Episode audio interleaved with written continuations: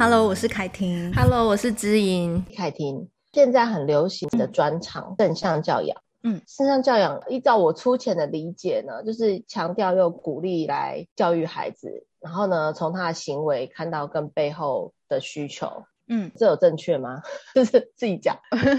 对啊，对啊。那某个程度上，其实你对这个有兴趣，应该有你的原因嘛。所以我很很蛮好奇，对于正向教养跟你的呼应，或你想要跟大家分享的话，你会想分享哪一些精华？知影，我觉得你其实刚刚一开始提到正向教养，我觉得你都已经稍微有提到了有。那我一开始会想要学正向教养，是因为我在妹妹出生的时候，我觉得我那时候完全没有方法可以陪伴或者是教养姐姐。因为我就发现姐姐她开始有很多的偏差行为出现，然后我就觉得我都没有方法了。因为以前对待姐姐的时候，我只要专心的对待她嘛，当时也是用比较正向的方式，但是那个时候还没有学正向教养，那我就是尽量看见孩子的长处啊，然后多多鼓励他、赞许他什么的。那时候一对一的时候真的比较有耐心。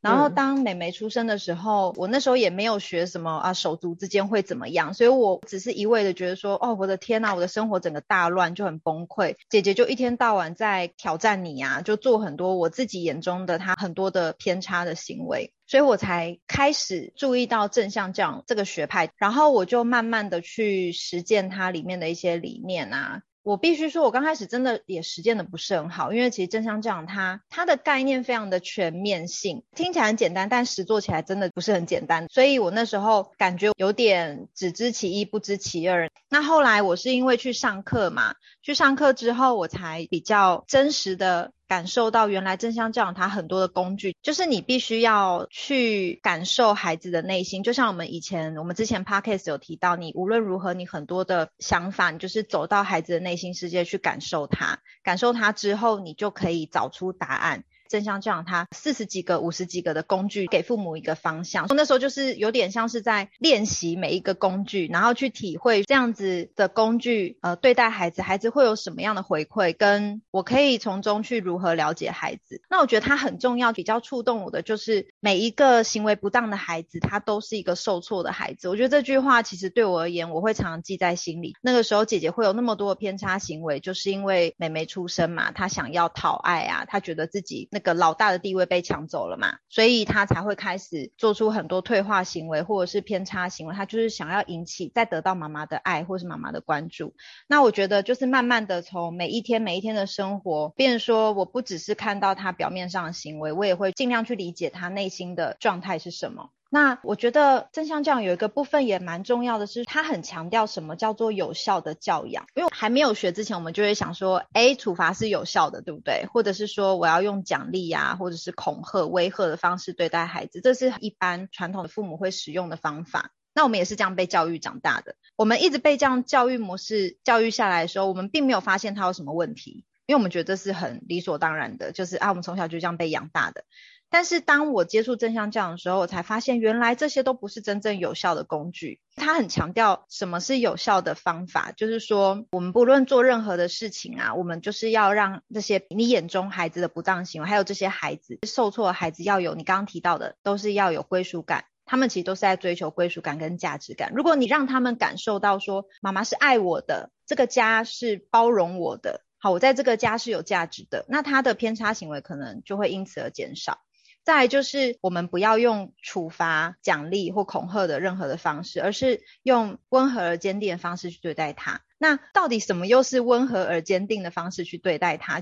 就是说，我们要尊重孩子，然后也要尊重我们自己。那我记得很久以前啊，就是不太确定，在十几年前，大家在提倡爱的教育嘛。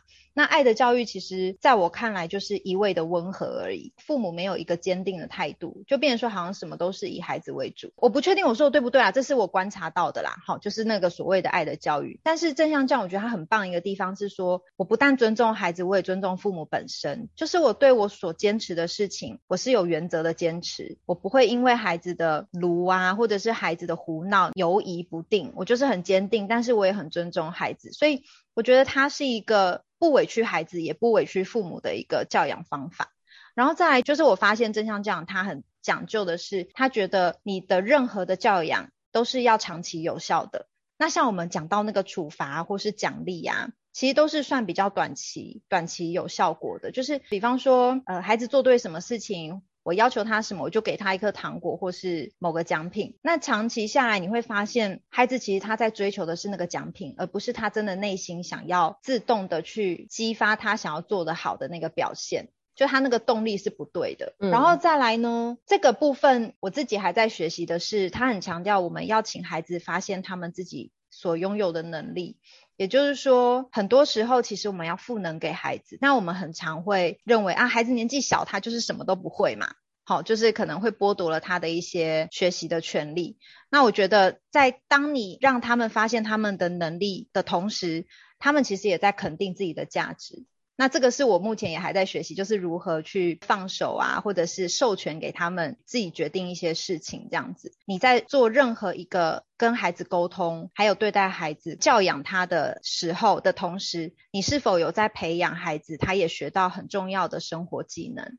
我觉得这个是正向教养它很重要的五大有效教养的要素，所以我就会一直秉持着这个五个。我现在在做任何的教养，呃，跟孩子的应对的时候，我就会一直想，我到底有没有符合这五个要素？就是我说的每一句话，或者是我做的每一个决定。但我觉得这很不容易，因为有时候我们在那个情绪脑、那个情绪开关打开的时候，我们那个理智线断裂的时候，其实很难去想到我到底有没有这个五大要素。所以我们之前才会说，真的理智线断裂的时候，也不能怪自己，但是我们后续就是跟孩子做修复的动作。然后这个修复呢，就是尽量从这个五大要素里面去把它呈现出来。嗯嗯，我觉得其实刚刚你有提到一个让我觉得蛮有感觉的，就是让孩子拥有自己的能力。嗯，因为其实我发现啊，当孩子拥有自己能力的时候，他其实有时候是害怕的，不一定是开心的。像我们都是幼儿嘛。嗯，所以呢，他当他拥有自己能力的时候，他会因为兴奋过头，或者是呃，很容易会，比如说表现的太自得意满啊，或者是很夸张夸大的方式去表现自己有能力。例如说爬高高，然后接下来就爬更高这种，然后或者是呢，你叫他不要的事情，他就越做给你看这种，嗯，就是他会用一种呃很浮夸的方式去呈现自己的能力，然后这时候我觉得父母就会卡在一个，如果在安全无虞的情况下，你要肯定到他到什么程度，然后或者是你要允许他拥有这个吗？在他没有在你眼皮子底下的时候，他会不会做出让你意想不到的危险的举动？例如这样。嗯，那我觉得其实当孩子拥有自己能力的时候，像我自己孩子，目前他已经呃慢慢趋近三岁嘛，嗯，我发现他对于他有能力的这件事情，他会开始能够去吸收别人的想法，例如说可能常常跌倒啊干嘛的，那他可能就会担心说，哦，那我这样子做其实会不会有什么不好的后果？他其实开始有把后果这件事情放在心里面，然后也开始能够会想要跟大人讨论，然后但是他拥有自己的力量的时候，一方面很开心，但一方面有一点害怕。然后我觉得，如果家人的陪伴啊，可以把这样的心情给反映出来，其实他会更确定他的这一个害怕跟兴奋是同时存在的，而且没有关系。嗯，那种感觉就是有点被确定，我现在的被定位在哪里，的经纬度被定位，那你就会对自己的把握，就更把这个能力给确定下来。例如说，像他就是他。哦，算是非盈利吧。那呢，他一方面其实他在学校是很想妈妈的，但是当他后来越来越喜欢学校的时候，他就有一种复杂的心情是：如果我太喜欢学校的时候，我会不会忘记妈妈？嗯，我对于忘记妈妈，是不是妈妈也会连带忘记我？嗯，的心情，你看在快要三岁的孩子身上，他表达的这么的清晰。那这时候我的反应就很重要啦。我到底是觉得，那你拥有了去学校的学习，你有这个能力指引。那时候到底是要说好，那你就都在那边，你不要想我，你不要看到我，不会让你一直想。嗯，还是你可以一边想着妈妈，一边学习。嗯，我们人都有这种心情。妈妈也会想爸爸，但是我一边想爸爸的时候，我会一边顾你们，我不会因为想爸爸而说走走走，我们全部都跟爸爸去工作，就是跟爸爸说拜托你不要再工作了，你工作的话我们想你怎么办？大人都会有这样的心情。这种心情我就会直接跟他讨论，我就跟他说，其实妈妈有你们之后啊，我也不会因为有你们而不想念爸爸，而不爱爸爸，嗯，这是可以共存的。而且如果你去学校也有很矛盾、很挣扎的感觉，就是爱可以共存，你可以同时爱很多人，你可以爱老师，也可以爱妈妈，嗯，然后你也可以爱学校的课程。对于兴奋跟爱的感受、恐惧的感受，你也可以同时存在。例如说，你对那边的确有忐忑，因为你是候补嘛，那你进去之后。等于是你对那边环境都不适应啊。然后你被被放在哪里，你也不知道。你什么时候人家吃午餐，大家好像都知道，可是只有你不知道的时候，当然会害怕。嗯，可是一方面有一点点兴奋的是，哇，这边大家原来在我们这个年纪的小孩，真的就是可以这样子，呃，按照作息的过生活，然后大家好像都还蛮快乐的，嗯，所以那种感觉的确很矛盾。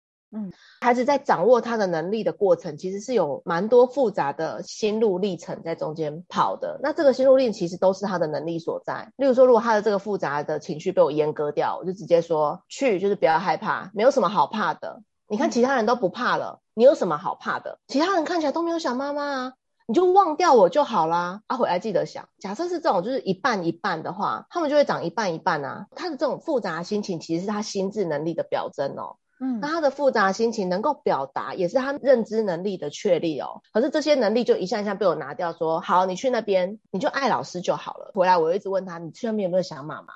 那我就是更复杂了，他的心情纠结，他也没办法跟我分享了。所以你刚刚在讲的，让孩子拥有自己的能力呀、啊，虽然你是也是轻描淡写的说很难做到，可是 这样操作真困难嘞。呃，我觉得你很棒的是，你是在他，你刚刚形容的是他内心的一个能力。就是他去适应的一个能力，然后跟他情绪表达自己内控的一个能力。我觉得你刚刚讲到的这一块，我觉得真的也很重要。你会去跟他讨论这种他的心情是怎么样？是我觉得心里面的那个感觉有没有被接住，跟逼着他说，你就去跟同学聊天就好啦。你没有嘴巴吗？嗯、你知道这种话，其实我们内建层次真的很多啊，很多。对，要抛出来很简单啊，然后把事情淡化。嗯、你看我们学了那么久的适应，我们才能才有办法在新的职场上直接跟人家 social social 这个能力是学习来的。对，一开始就很可以 social，除非像婴儿都是用微笑表征嘛，就是让大家觉得他无害啊，然后可爱啊，才会吸引。可是除了这个以外呢，其他的聊天的这个，或是跨出那一步跟别人合作，这都是学来的。很，我们手上国中生、大学生、高中生很多都学不会的。你刚刚讲的这个 social 真的很重要，这个也是正向教养它里面很讲究的社会社会性能力。对对对，对，他有这个正向教，他才有社会关怀情怀，不然去 social 都是错误失败的结果，然后被边缘就不想有社会情怀，只是说这个世界很可怕，取之于他都是负面经验，我用之于他也要负面经验，就变恶性循环了。对，所以对，所以我的意思是说，其实像你刚刚讲到品格跟技能，我也很有感觉。我觉得他的品格不是在于，呃，就你刚刚讲的三言两语，我觉得每一句都很重点诶，就是那个品格，就是你是从日常生活这样这样，你慢慢跟人家跨出第一步，跟人家聊天，哎，也会受到挫折，人家觉得你谁啊？你刚刚跟我聊天，然后像他前几天就是第一天经过睡午觉的这个行程。他一醒来的时候，突然发现我是谁？我在哪里？我旁边怎么是老师？不是妈妈？你知道那种恐惧，对。但是我要怎么样接住他的恐惧，又不会让他更恐惧？嗯。然后怎么样让他的恐惧是刚刚好，但是可接受、可吸收？他也觉得不会无限扩大，说一醒来又是另外一个我是谁？我在什么平行时空？我旁边是不是大野狼？就是例如这种嘛。那我觉得这个时时刻刻的陪伴真的没有这么容易耶。而且你刚刚说的那个能力是比较属于内在的嘛？那他正向教养有没有讲到一个，就是说孩子可以做的事情，我们不要帮他做。就他、嗯、他的外在的、嗯、他的行为能力，他可以做，我们就不要帮他落实在我的生活中。像是例如说，以前姐姐妹妹还很小的时候，她可能没有办法颠椅子、拿比较高的书或者是东西，我就会帮忙她，因为那时候她的行为能力还不够。但他们现在可以了。然后呢，有时候他们可能偶尔嘛，偶尔他们还是会妈妈帮我拿一下。那我就会说，你可以自己拿椅子去拿那本书，因为妈妈现在手边很忙。然后其实呢，在这种时候，我也会跟他传达一个讯息是：如果今天我刚好人就在哪一个地方，也许是刚好你想要拿你的削铅笔机，或者是你想要拿你的剪刀的时候，因为我们剪刀放比较高，就是我们还是希望说平常他们不需要用的时候就不要用。然后呢，我就会说，如果今天我刚好在那个附近，你可以要求我帮你拿，因为我只是顺手拿一下。然后我就记得有几次，我可能刚好人在那附近，然后我女儿就看准时机就说：“妈妈，你可不可以帮我拿一下剪刀？因为你人就在那边，你可不可以帮我一下？”那我就说好，没问题，我可以帮你。但我如果不在，我在忙的时候，你必须要自己拿椅子哦。那我觉得有些这种弹性的东西，也可以就是在生活中教给孩子。像品格跟生活技能要怎么教，就是我们在生活中就教给他。当我们面临到孩子很多这种他的给你的行为，或是他对你做了什么事情，或是你认为的挑战状态、挑战行为，那你面对的每一个当下，就是教导他的好时机嘛。就是你怎么对他，他就会学习到你怎么对他。然后他就会学习到那个方法，那以后他就会学习到这个品格跟生活技能去对待别人。那像我刚举的，就是我帮小孩拿东西的这个例子，虽然说，诶，没有错，他明明是可以自己拿的，他是行为能力是够的，他可以自己垫椅子拿。那为什么我还要告诉他说，如果我刚好我人在那边，我可以顺便帮你拿？而他真的看到我在那边的时候，他还要求我帮他拿，那我也答应。我觉得这个情境下，我教会孩子什么？就是变说我教会他体贴别人，或者是说，如果当他今天刚好在那个，也是刚好面对到同样情境的时候，他会愿意去帮助别人，愿意协助别人，他就不会死板板的说自己东西自己拿，或者是很没有同理心，很没有合作感。所以虽然说这个说难真的很难，因为我们在面对每一个挑战的当下，我们不见得都可以平静的去面对你的孩子。但是，当我们真的有做到一些错误的举动的时候，我们也可以示范这个事件告一个段落。那结束之后，我做出了不好的举动，但是我在事后，我就是跟孩子修复，我承认我自己的错误，我承认我做错事情，让他知道说，哎，其实人都是会有做错的时候。那我们只要去纠正、去和解、去化解这件事情就好。所以父母亲怎么去面对你的孩子，怎么去展现一个好的榜样或者是示范给孩子，其实就是很重要。因为孩子都是从你的一言一行去学出来的。我跟你讲，这个很重要，这是身教。实际上他要做的事情还是要做的。就是我们讨论完，因为他这个心理的复杂感受已经被接住了嘛。嗯。那我就跟他讨论说，所以你明天呢、啊，你你试试看跟三个同学聊天，不能只有在老师旁边当小老师，跟老师改联络簿，就是、嗯、这种还是要做，就是很对这个一定要做那个，嗯，然后你刚刚。还有你刚刚在跟你孩子就是做，就是给他信心、鼓励，还有教他判断情绪，还有他可以怎么做的时候，他其实也在学习你的方法。嗯，然后我记得我以前也有跟你提到说，以前美眉就是刚到幼儿园的时候，她其实也是需要一段时间适应嘛。那那个时候呢，姐姐她就会拿她自己做的小东西，或者是她拥有的东西，她喜欢的拼豆做出来的爱心图案或信心图案，就交给妹妹，跟妹妹说：“妹妹，这个你就当做是我是姐姐在陪你。”他这些行为其实都是以前我们教给他的，就是当他有有这个需求的时候，我们也是这样对待他。那他从你的方法，他就会沿用下去对待其他的人。所以身教大于言教嘛，对不对？就是我们常常在说的这个部分。其实正向教很多的概念是在这边。演说的很棒。很多时候这种无形的，他已经内建在他心里面的东西已经不一样了。嗯，那他给妹妹的陪伴。很自然而然的就给出这种对幼儿，对于另外一个年幼的孩子，我们不要说是他的妹妹好了，他妹妹他当然爱更深，嗯、然后但是对于另外一个年幼的孩子，然后他也要遇到他以前这个困难的适应，诶他那个内建城市自然而然跑出来了，诶他的内建已经跟我们这一代不一样了。对，我觉得这种存款就是是无形，但是他直接就有能力可以给，嗯嗯，这样子的陪伴。嗯嗯而且我发现，当我们每天这样子去用正向，哦，所谓正向不是说我们以前也讲过嘛，正向不是说我都不能生气，不能有情绪，我都要乐观，都要微笑，都要就是很很开朗的那种样子，不是这样，而是说父母也要对自己有一些信心跟肯定，才有办法给出所谓的比较有信心的看待。对，还有就是、嗯、如果信心的看待不见了，那其实父母本身也很需要被补血，或者是很需要被肯定跟被鼓励的。对，而且。而且我发现，如果一直用这样的方式去灌溉我们的孩子，我们给他内建这么多的城市的时候，你会发现他给你的回馈真的很暖心。我大女儿她在家里很喜欢叫妹妹陪她去上厕所，或者是她有时候就是呃，她很喜欢人家陪伴她就对了啦。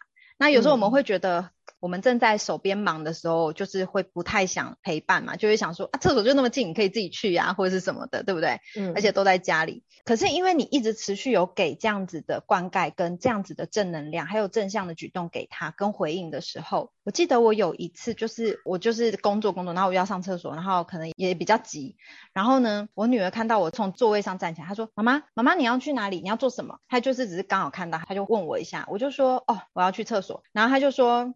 要我陪你去吗？他就主动问我说：“要我陪你去吗？”嗯、就是一个好好温暖的一个话语哦。我就跟他说：“嗯、不用不用，宝贝，你做你的事，妈妈赶快去。”然后呢，还有一次是刚好他要上厕所，我也要上厕所。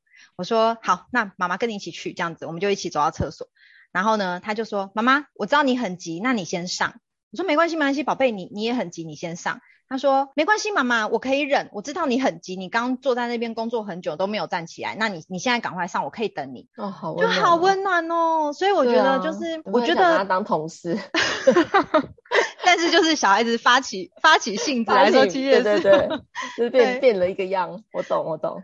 对，然后。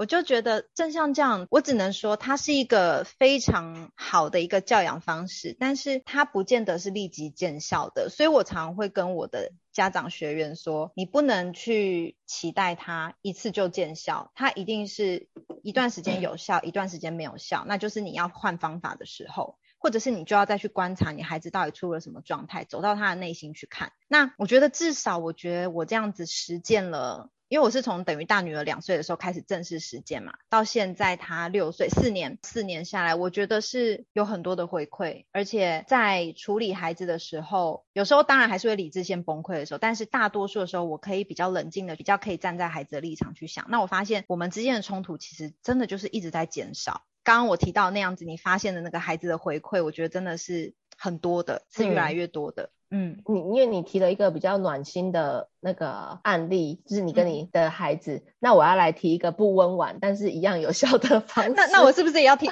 想一个不温婉的？不然我总是提暖心，人家会觉得，哎，你都讲好的，你都没有讲坏的。真的没这么容易，而且我觉得像你刚刚在讲次数减少，冲突次数减少。也是一个很重要的发现，有一些人就是他没有办法看到次数其实在减少，哎，对，而且就没有用了，然后就自己很挫折。嗯、所以我要讲一个，就是我之前因为我刚起床的时候，那你知道刚起床尿都很急，所以呢，就是一起床之后，你第一件事情就想要跑厕所，因为我是比较难半夜起来上厕所的人，所以有时候我就是。会尿道发炎什么的，然后、欸、我跟你真的相反，我都是半夜跑起来好几次的那一种哎、欸。我希望我之后可以爬起来，因为我觉得这样爬起来比较健康。不然的话，像我每天早上很急，所以你知道那种心里面很急，生理上也很急。你女儿呢，就那时候突然发现你要移动了，而且我都是突然仓促的要移动去厕所的时候，她就啊。我就 就已经理智线直接想断掉，嗯，然后有一次直接跟他讲说，因为他又给我啊，我不是说他已经从啊，然后开始问，就是笑笑跟我说妈妈你要去哪？对对对，嗯，可是呢，就是那阵、欸、你你讲的这一次我们那个 podcast 的第一集，就是他从啊开始，对对对，从啊开始录就是很想录崩溃哇，对，然后呢，后来他就比较温婉，但是因为你知道一早起来发现你移动的时候，嗯、他也会突然焦躁了一下。我能够感觉他的焦躁，可是我依然的想要喷尿。后来就是会突然啊，要阻止我去。嗯，那时候呢，我就跟他讲说，就其实我理智线断一半还没接回来，就是很稀薄的想接回来，但是嗯。我就跟他讲说，宝贝，你不要那么夸张哦。你有尿布，你可以直接尿在你的尿布里面。妈妈有包尿布吗？我现在已经要喷出来了。如果白天你看到妈妈一起床这么的激动的移动，表示真的很急。我如果跟你说，宝贝，我要去尿，先去尿尿，因为我都会先跟他讲，我都先跟他讲，他跟我啊出来的时候，我真的那个理智性很稀薄，我会觉得为什么我要被阻止呢？第一一开始我是觉得为什么要交代，可是我脑袋知道一定要跟他交代。嗯，但是我后来就觉得，为什么我要被阻止？后来我就直接跟他说：“宝贝，你有尿布，妈妈没有尿布。嗯”嗯，所以你最好以后讲好，你去。嗯，我发现呢、啊，就是我第一次跟他讲的时候，真的蛮激动。嗯，就觉得不行，他实在不是很清楚知道那个界限在哪里。嗯，所以我一定要跟他表达。跟他表达了大概两天哦，他后来就是第三天的时候，他真的就知道。嗯，第二天我没有那么激动了啦。第二天我就跟他讲说：“宝贝，你忘记了对不对？你有尿布，妈妈没有。”嗯。我需要的是你说好，你去，赶快去。如果你想要马上大便，妈妈都不是都跟你说你赶快去吗？嗯，对。然后后来他就记住了，他第三天就跟我，嗯、我嘴巴还要打开说妈妈，他去一下厕所，好，你去。眼睛都还没打开就说好，你去。的时候我突然觉得哈，就、哦、我等下一定会回来的。那我们就有一个默契嗯。可是那是一个很紧急的状态，所以我想要表达就是，即便是这种情况，即便你的语气可能蛮差的，或者是你跟他表达你的界限，你也跟他表达你的限制。你跟他表达你一定会回来，他他还是要跟你读的时候，语气你真的不要一直有罪恶感，你要往下一次看，就是好，下一次我可能语气好一点跟他讲，或先跟他讲，嗯、哦，又来了，我还是要去，嗯，你尖叫一下好了，嗯，那妈妈去马上就回来，那如果你允许我去，我很开心，话语就是好，你去，你讲这个好重要哦，就是你可以适时的表达，而孩子会知道那其实事实，那就是事实的表达。他甚至有时候能，你能够帮他迁移，说，你看那个老师，其实他感觉上今天心情已经很不好了。那你如果在这时候又一直在他面前一直一直一直吵你原本要吵的事情，那可能有时候他真的心里面没有办法接收到你说的话，也会有可能这种时候。嗯、我觉得以后就很好迁移。当然我不是常常就是尿急把他逼成这样，嗯、但是我觉得真的就是人那三天会有回馈的是，他真的慢慢内建有这一个稍微知道你是有需求的。所以说，是、所以说那个父母啊，主要照顾者，他啊，我们就用妈妈来代替哈，就是妈妈，妈妈是真的很需要自我照顾。我们都会跟家长还有自己，我也会跟我自己说，我一定要先照顾好我自己，我才有能力照顾好我的孩子。所以像你刚刚你想要做不好的，对，因为你已经在那个生理状态很急需的时候，当然要先顾到自己的生理状态，那还有那个好言相劝，跟你的孩子在那边好好讲，那你那时候可能你就尿道发炎或尿都喷出来了吧。真的，而且你知道那时候他如果一哭闹，影响的就是他爸跟他弟，因为我们大家同一间，嗯，就是你就会有那个压力，说我到底要跟好言相劝哄得下来，要相信他，信任他内在，没有，你知道赶快去上厕所，不然接下来就会换你，换你没有办法再好言，就是口出癞蛤蟆，不会出现那种好言了。所以像你这样子的方式，虽然说好像当下觉得好像有点激动，可是其实孩子他是接收得到你的需求是什么。那其实我觉得他在久了之后，他也学习到说，哎，我之后我有需求的时候，我也需要适当的表达出来，让对方知道，而不是一味的只有掩盖自己的需求去满足到其他人。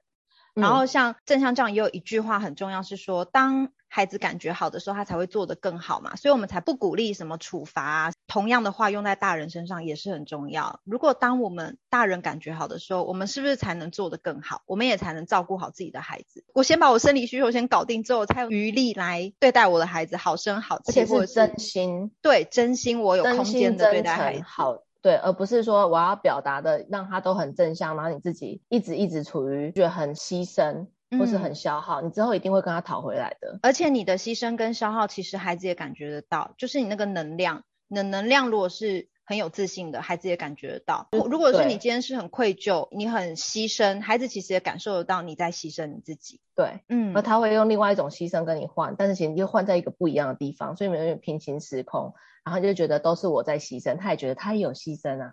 那之后他跟你要的时候，你又想崩溃了，嗯，所以我们不要有这种恶性循环，就是真诚的和自己在一起，才有办法真诚的跟孩子表达。所以我觉得你刚刚分享的这些好重要，包括是如何是有效的教养，嗯，然后如何是兼顾双方需求的教养，跟妈妈跟爸爸主要照顾者自己的需求，还有就是让孩子拥有自己的能力。是家长也真心觉得这个孩子，我真的觉得他可以去慢慢有自己的能力，这是一件很棒的事情。不然也有很多孩子是为了让父母有事做而找更多事给父母忙的。那这种隐藏的心理动力就会变成我一直一直做一些，我觉得他喜欢超凡嘛，那就有一些事他超凡，不以至于不会超凡到我失控的地方。但是家人却一直抱怨孩子一直失控。那所以这个到底是怎么样的一个循环？我觉得这很有趣。所以有了你刚刚那一句金句来做结论，你刚刚讲了一句很哪一句哪一句？提醒一下，最后那一句。你说当大人感觉好的时候才会做更好是吗？对。好，ending。OK，好，下一集见喽。好，拜拜，拜拜。我是凯婷，我是知盈，Face 崩溃娃的镇定剂。我们下集见喽。